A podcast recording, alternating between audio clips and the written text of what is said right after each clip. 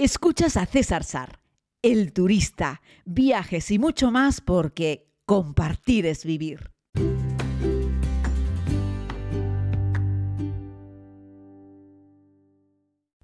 Muy buenos días a todos y a todas, querida comunidad. Les hago este podcast mm, desde Islandia, donde estoy haciendo esta fantástica ruta con la comunidad eh, durante una semana, más o menos.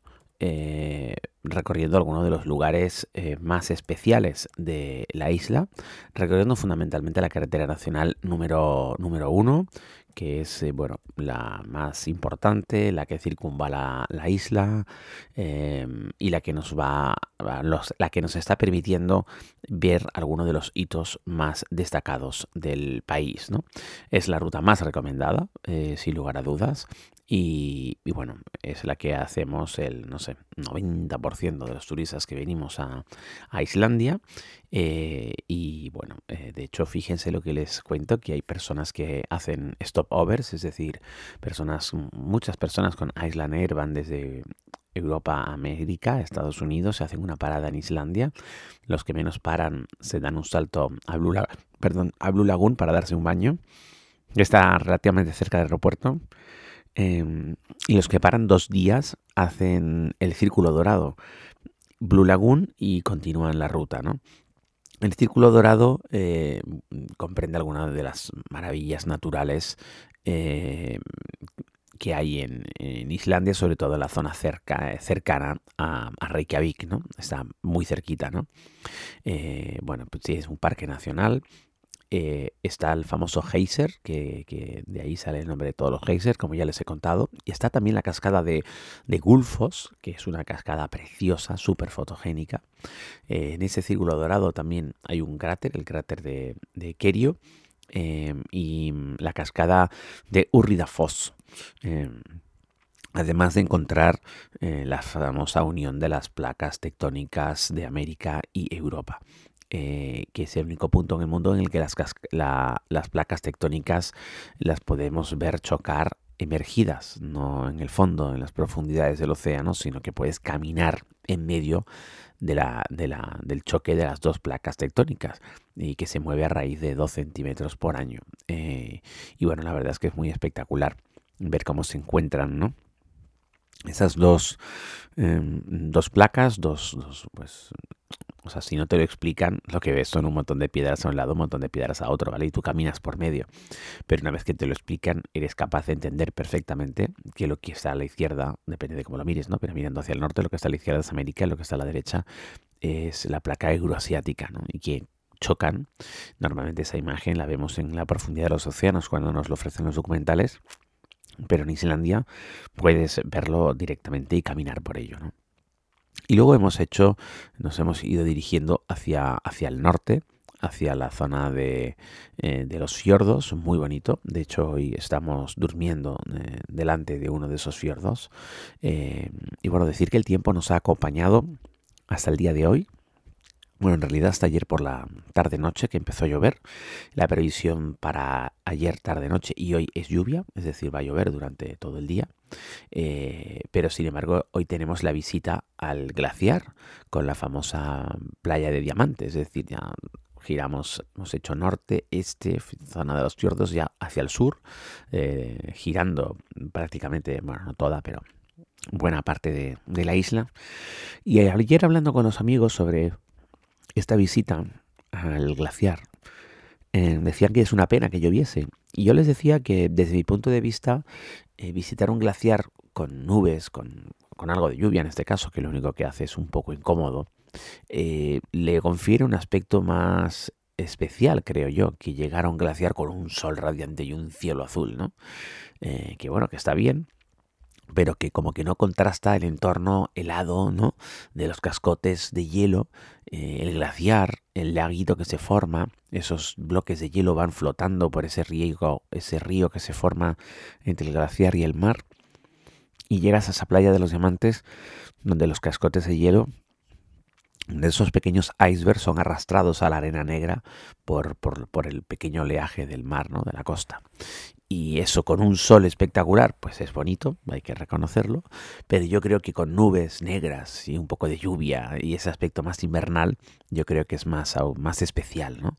Eh, yo lo he visto en un par de ocasiones, la anterior vez lo vi, además estaba nevando, creo, hice un directo desde allí, lo compartí con, ustedes, está en mi, Instagram. No sé si hoy haré un directo también desde allí, tal vez me anime y lo haga en función de cómo esté la cobertura. Eh, y la verdad es que el sitio es muy especial, es muy bonito. ¿no?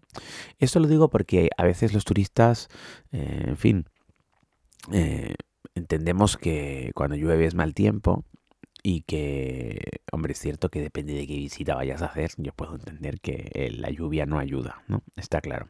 Pero yo creo que estando en Islandia, aunque sea verano, entendiendo que la temperatura fuera son perdón, 9 grados, 10 grados, una cosa así. entender que un poquito de, lluvia, un poquito de agua es parte de lo que es la, el paisaje islandés, ¿no? Que para eso está todo recubierto de un pastito verde tan, tan bonito, tan particular, eh, y por eso tiene tantísima agua. O sea, es que le sobra el agua. Aquí no, no hay, ni nadie tiene un problema de agua. Yo creo que el agua en las casas, si no es gratis, tiene que serlo por, por muy poco, ¿no? Eh, tienen una cantidad de agua brutal y tampoco pueden hacer mucho más con ella. Es decir, no es que el agua que se derroche, entre comillas, en Islandia se pueda mandar a Mozambique. Eh, eso no puede ocurrir, ¿no? Entonces, tienen muchísima agua, les sobra y, bueno, pues mm, por algo, ¿no? Entre esas cosas es porque llueve muchísimo aquí en, Islandia, también llueve en verano. La gracia es que aciertan con la predicción del meteo, ¿no? Eh, Joaquín, nuestro amigo, el proveedor que, de la empresa local que nos ha dado el servicio de Boreal Travel, eh, decía hace dos días mm, va a llover por la tarde del miércoles. Y bueno, claro, yo soy canario, de donde las previsiones meteorológicas suelen fallar bastante por el tema del microclima. Y esto también es una isla, pero aquí aciertan con la previsión meteorológica y efectivamente, por la tarde de ayer, a última hora, empezó a llover.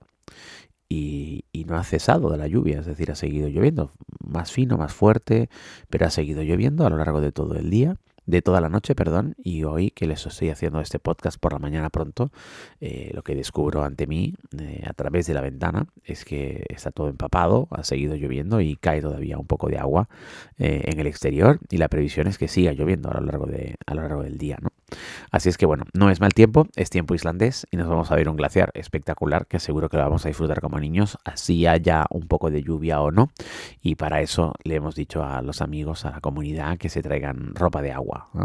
Eh, porque además muchas veces en Islandia, aunque no esté lloviendo, te acercas a una de esas preciosas cataratas y hay un poco de viento, porque en Islandia muchas veces hay viento, aunque hemos tenido bastante suerte con el viento, ha hecho viento, pero tampoco una cosa tremenda. Y la propia, el propio agua de la catarata catarata te empapa y tú dices, wow, pero si es que está el cielo azul y está un día despejado y yo estoy empapado de agua, precisamente por eso, ¿no? El número de cataratas que ves en este recorrido te diría que son incontables, que no lo son, ¿eh? te pones a contarlas y sacas el número, pero es que hay un montón. Y cada una es diferente y cada una es fotogénica, cada una es muy bonita, que si una es la más caudalosa, que si otra es la más ancha, que si otra es la más alta. Eh, y tienen aquí todos los récords de que si la cascada más alta, que si la más ancha, que si la más caudalosa, que si la más tal. Y te van contando los récords que tienen aquí de cascadas. Son los reyes de la cascada. Esto es Cascadalán y es muy bonito. Y, ya te digo, cada, cada uno de nosotros vamos teniendo una favorita. Eh, todas son FOS, FOS es cascada, Golden FOS, Mother FOS, YouTube FOS y todos los FOS que puedan imaginar lo cual me, me, me, reafirma en que el islandés es una lengua imposible de aprender. Bueno, al menos sería para mí imposible de aprender, aunque nuestro amigo Joaquín de Boreal Travel sí la aprendió.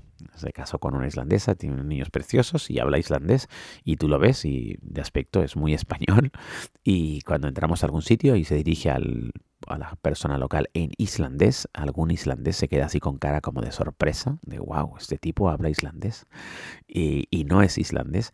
Y bueno, Islandia en verano se vacía de islandeses, la mayoría de los islandeses se van fuera, se van a buscar el calorcito eh, bonito en España o en cualquier sitio y se llena de turistas, claro, y también de personas que vienen a trabajar en el sector turístico, ¿vale? Es decir, vas a un restaurante y lo más probable es que la persona que te atienda no sea islandesa. Y vas a un hotel y la persona de la recepción lo más probable es que no sea islandesa. Y yo eso lo he detectado porque veo como Joaquín en el 90% de los casos se dirige a las personas del entorno, del sector turístico en inglés, porque él ya sabe quién es islandés y quién no es islandés. Entonces, eh, cuando se dirige en islandés es que evidentemente la persona que está al otro lado no es otro extranjero como él que habla islandés, sino generalmente es que directamente es un islandés. ¿no? ¿Y por qué les estoy contando esto? Bueno, un poco por, por hacerles ver cómo es la, la, vida aquí y el verano turístico. Ojo, hablamos de que está lleno porque la isla está llena de turistas, pero no es un tema masificado que tú digas es que no se puede dar un paso, no se puede vivir, ¿eh? ni muchísimo menos, ¿vale? De hecho, aquí cuando te vas a un hotel y está lleno, son hoteles pequeños y tampoco hay una sensación de agobio, de, oh, por favor, qué terrible, ¿no? Es decir, Islandia es un lugar tranquilo y calmo incluso cuando está lleno, ¿no? Es como la gente cuando va al hierro en pleno mes de agosto y el hierro está lleno y sin embargo el visitante dice qué paz y qué calma y los serreños dicen por favor qué agobio esto está lleno de turistas ¿no? y es que en invierno en el hierro solo hay unos cuantos serreños y digo unos cuantos porque ni siquiera están todos los serreños. Y en verano, en el hierro están todos los serreños, es decir, los serreños de fuera que vuelven a casa a ver a la familia, más todos los turistas que visitan el hierro. Bueno, en Islandia es algo parecido, aunque ya les digo que aquí, en esta época del año, un montón de islandeses han recogido la caña y se han ido. Por eso hay varias aerolíneas que conectan con España y de entre ellos conectan también con Canarias, evidentemente, y esos aviones fundamentalmente no están llenos de canarios, están llenos de islandeses. Un abrazo muy grande, querida comunidad, espero que estén muy bien, les iré contando más cositas desde este precioso país, a ver si mañana les cuento cositas prácticas, como por ejemplo, qué ropa traer cuando vienes a un viaje a Islandia. Mañana más.